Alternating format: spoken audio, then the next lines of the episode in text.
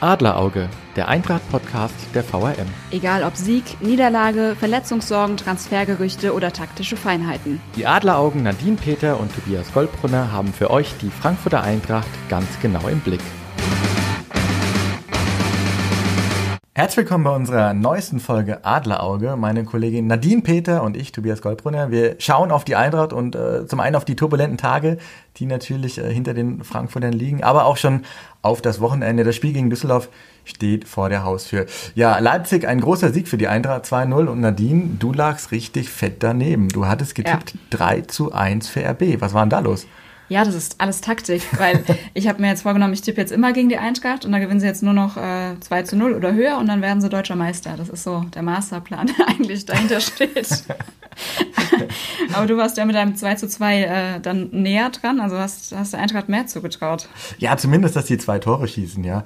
Ähm, ja, aber wenn man jetzt nochmal wirklich ganz sachlich drauf schaut auf dieses Spiel, ähm, hat die Eintracht sich da so präsentiert, dass sie stabil genug ist für eine gute Rückrunde?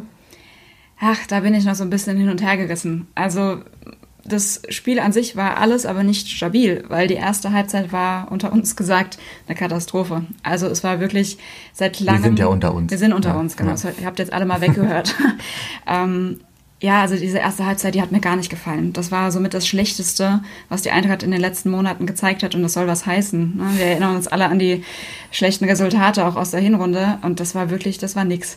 Und deswegen habe ich schon auch mit dem Schlimmsten für die zweite Halbzeit gerechnet, weil wenn man ehrlich ist, RB hätte zur Pause 2-0, 3-0 führen müssen eigentlich.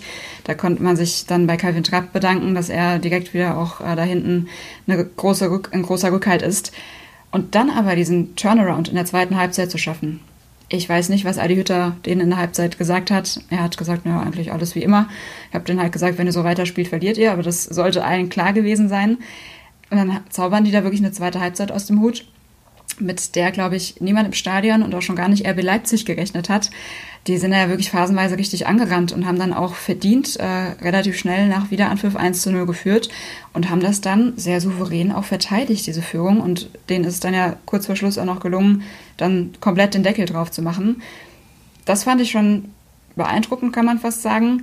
Aber nochmal Stichwort Stabilität aus den Gründen, die ich eingangs genannt hatte. Diese erste Halbzeit hat mich da schon so ein bisschen verunsichert, wenn man nicht schafft, über 90 Minuten stabil zu sein. Wie soll man es dann jetzt über die Wochen schaffen, die jetzt anstehen, gerade im Februar? Zumal die Eintracht hat gegen Hoffenheim gewonnen. Sie hat gegen Leipzig gewonnen. Zwei, man kann sagen, zumindest bei Leipzig Top-Teams. Hoffenheim, finde ich, gehört auch irgendwo mit dazu. Ja. Jetzt spielt man gegen Düsseldorf. Ähm, Adi Hütter wirkte ja nach dem Spiel so ein bisschen ratlos, als er angesprochen wurde, warum spielt ihr gegen die starken Teams auch so stark? Ja. Jetzt spielt man gegen Düsseldorf. Spielt man also wieder schwach? Deiner Logik dann zufolge ja, also auch das in der, die Ergebnisse der Hinrunde haben sie auch gezeigt. Da hat mal in Augsburg völlig aus dem Nichts 0 zu 3 verloren. Daran erinnere ich mich noch, wo jeder dachte, das darf doch nicht wahr sein. Ähm, und jetzt Düsseldorf wäre auch wieder so ein klassischer Fall, wo man dann am Ende sagen würde, wenn man verliert, das ist typisch Eintracht. Deswegen, es kann passieren, klar. Ich habe aber so ein bisschen die Hoffnung, dass die Mannschaft jetzt aus, dieser, aus diesen guten Ergebnissen, die sie jetzt in der Rückrunde gezeigt haben, ähm, wirklich Selbstvertrauen gewonnen hat, dass man auf sich selbst jetzt vertraut, dass man gemerkt hat, diese Viererkette, das ist jetzt unser neues System. Damit können wir jeden schlagen, inklusive dann halt auch Düsseldorf, wobei sich da jetzt ja gerade was ergeben hat, was dann natürlich auch wieder ein bisschen für Düsseldorf sprechen könnte, nämlich Stichwort Friedhelm Funkel. Ja, Friedhelm Funkel ist nicht mehr Trainer bei der Fortuna, jetzt hat Uwe Rösler übernommen. Ist natürlich immer die große Frage, was setzt sowas bei einer Mannschaft frei wie bei der Fortuna? Ähm, wir haben es ja schon sehr oft erlebt, dass äh, ein Trainerwechsel neue Impulse quasi so einer Mannschaft gibt. Äh, Mainz 05 hat im Ende der Rückrunde, äh, der Hinrunde natürlich auch vorgemacht, als Sandro Schwarz gegangen ist, Achim Bayerlotzer kam. Die ersten Spiele liefen dann sehr, sehr, sehr gut. Jetzt ist man wieder so ein bisschen im tristen Alltag angekommen und dieser Trainereffekt ist so ein bisschen gefühlt verpufft. So, was hat es jetzt für Auswirkungen auf die Fortuna?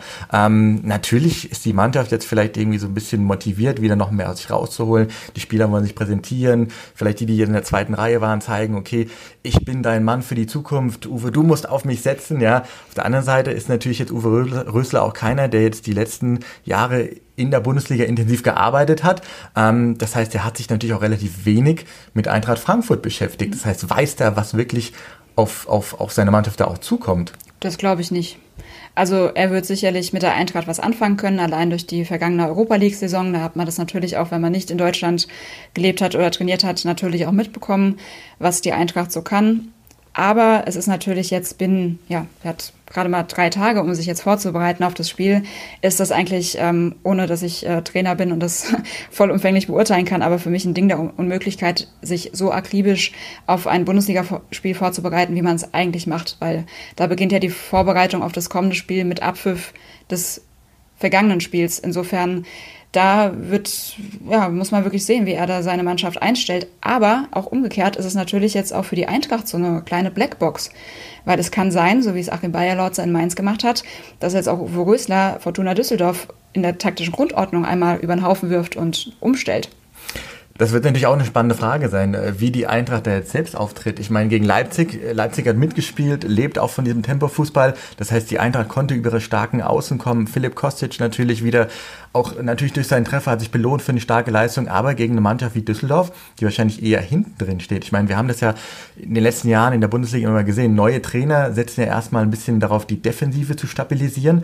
Ähm, da wird es die Eintracht schwer haben, weil ähm, jetzt sind Kreativspieler gefordert in so einem Spiel gegen eine tiefstehende Mannschaft und da ist die Eintracht ja doch eher ein bisschen dünn besetzt. Ja, da bin ich bei dir. Also gerade aus der Zentrale, aus dem Mittelfeld, da kommt mir zu wenig Kreativität, zu wenig Impulse ähm, nach vorne. Bastost ist da manchmal wirklich, auch wenn der viel ackert, viel rennt, trotzdem so ein bisschen verloren auf seinem Posten, weil halt ähm, ja weder von Sebastian Rode, der ja auch kein klassischer Kreativspieler ist, noch von Di der es vielleicht eher ist als ein Rode, aber auch von Mijat Gasinovic auch wenn er jetzt solide gespielt hat, die letzten Partien, kommt mir da, was das angeht, so diese Überraschungsmomente, die kommen mir von, von Mijat Gasinovic zu wenig. Er hat manchmal so ein Genie, Moment, dann spielt er da auf einmal einen Pass, aber dann ist Bastos wahrscheinlich so überrascht, weil er damit gar nicht gerechnet hat, dass, dass sowas geht. Ähm, da muss sich noch ein bisschen was tun. Ich hoffe sehr, dass Gasinovic sich da auf der Zehnerposition oder auch so ein bisschen hängende Spitze, mhm. wie er zuletzt gespielt hat, sich da noch mehr freischwimmen kann und dann endlich auch mal mehr unerwartete Akzente nach vorne setzt. Aber muss man gucken. Stichwort Trainerentlassung übrigens, Nadine. Ähm, nicht nur bei Düsseldorf musste ja der Trainer gehen. Ähm, bei der Eintracht musste Moppes Petz gehen, der Torwarttrainer. Ähm, uns haben super viele Fans angesprochen, ob das jetzt äh, per E-Mail ist oder in den sozialen Medien. Ähm, auch hier allein in der Kantine triffst du ständig Leute, die dich darauf ansprechen. Ähm, was war da los? Irgendwie war es ja schon seltsam, oder? Es war auf jeden Fall sehr überraschend. Also die Art und Weise, wie das Ganze dann zu dem Zeitpunkt kommuniziert wurde, war so, wo man erstmal drüber gestolpert ist und dachte, huch, zwei Stunden vor Anpfiff, dann doch eine nicht unbedeutende Personalie zu verkünden oder Veränderungen äh, bekannt zu geben, das war schon merkwürdig. Also in der offiziellen Mitteilung und auch Freddy Bobic hat es nach dem Spiel dann auch nochmal gesagt, man wollte zum Sommer, wollte man was ändern. Moppes Petz hatte dann aber für sich entschieden, damit er sich äh, ja, in Ruhe umorientieren kann, jetzt das Ganze schon sein zu lassen. Die Frage, die bei mir halt aufkommt, warum muss man das dann vorm Spiel kommunizieren? Also es hätte ja auch, klar, wenn Moppes Petz das Torwart-Aufwärmprogramm vorm Spiel nicht übernimmt, fällt dann schon auf, wenn er nicht da ist. Aber der hätte es vielleicht an einem Montag oder so gemacht, ne? Genau. Ja. Oder man hätte, wenn, selbst wenn er nicht da gewesen wäre, hätte er halt eine Erkältung gehabt, dann hätte man sich sicherlich intern, finde ich, kommunikativ so ein bisschen feiner da ähm, aus der ganzen Sache raus äh, manövrieren können. Aber es ist jetzt so, wie es ist. Ähm, es gab viel Unruhe vorm Spiel im Stadion selbst. Also ich habe da auch mit einigen Fans geredet, die gesagt haben, ähm, dass sie das jetzt sehr verunsichert, weil man so kurz vor Anpfiff da auch Unruhe unnötig in die Mannschaft reinbringt und dass das Spiel gegen Leipzig jetzt sowieso verloren geht. So war, war der Tenor. Ähm, aber man hat gesehen, die Mannschaft hat das relativ unbeeindruckt hingenommen. Auch ein Kevin Trapp, der ja am ehesten dann direkt davon betroffen ist, der hat sensationell gehalten. Deswegen, also die Mannschaft scheint es nicht zu tangieren. Aber ich weiß nicht, ob da intern es generell vielleicht so ein bisschen brodelt.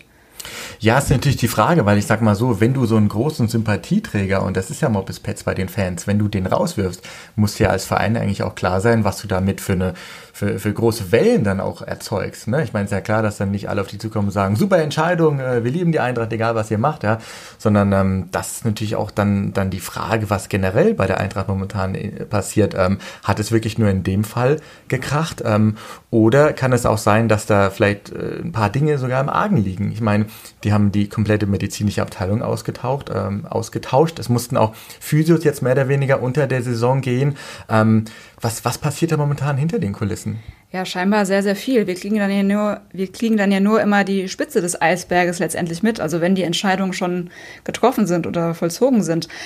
Fakt ist, dass Freddy Bobic, der ja jetzt auch eine Entscheidung wie Moppes Pets trägt, beziehungsweise sowas voranbringt, ähm, dafür bekannt ist, dass er einer ist, der gerne mal auch aufräumt. Wenn was nicht so ist, wie er sich das vorstellt, dann versucht er Dinge zu ändern. Und dann packt er auch wirklich an. Ich persönlich bin so ein bisschen hin und her gerissen, ob das immer die richtige Art und Weise ist. Finde aber, dass, also ich, ich persönlich finde es gut, dass da mal einer ist, der auch wirklich mal dann aufräumt. Wenn er findet, dass es notwendig ist. Unter Hergebert Bruchhagen hätte ich mir sowas gewünscht, dass man da wirklich einfach mal auf den Tisch hat und sagt, so nicht. Mhm. Aus den und den internen Gründen, da finde ich es auch gut, dass nicht alles an die Öffentlichkeit kommt, was da jetzt genau vielleicht auch mit Moppes Pets passiert ist. Ähm, aber er räumt mal auf. Über die Art und Weise kann man streiten, auch ob man Physio mitten in der Saison ersetzen muss, weiß ich auch nicht, ob das angebracht ist an der Stelle.